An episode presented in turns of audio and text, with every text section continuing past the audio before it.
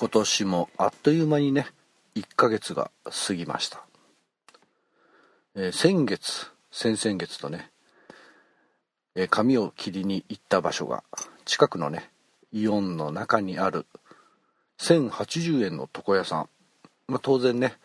髪を切るだけ。切った後のね残ったついた髪は掃除機みたいなホースでねちゃっちゃとやる程度なんですけどね。その前にですね行ってたところは2000円ちょっとの床屋さん。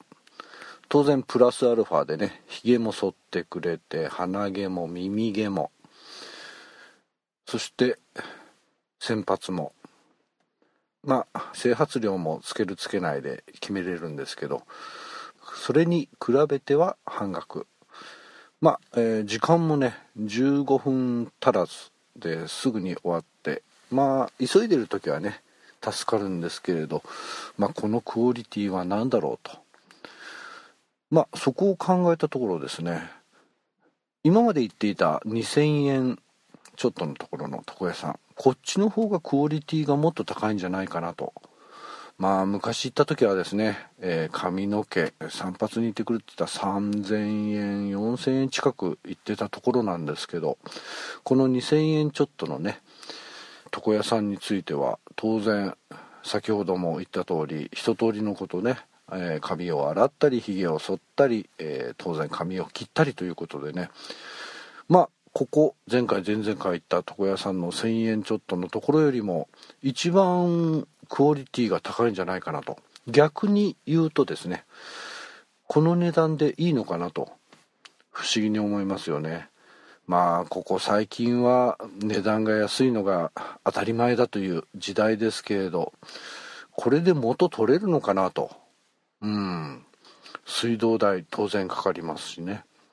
まあ技術量が一番ね自分のねひげさえもねまあカミソリで切るなんてねなかなか難しいですしね、えー、一番最初にやった時はですね口の周り傷だらけ血だらけになりましたからそれからねそれ一回こきりですねカミソリの刃を使ってやったやつは。もうあとはね電気カミソリのみということでね。まあそうやってね人のね、えーひげをね剃ったりするなんてね当然ね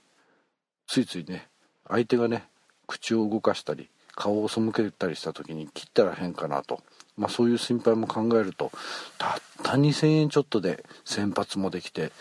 まあ、クオリティ高いんじゃないかなと本当にね元が取れるんかなと不思議に思ってしまいます。うん、まあ今月はね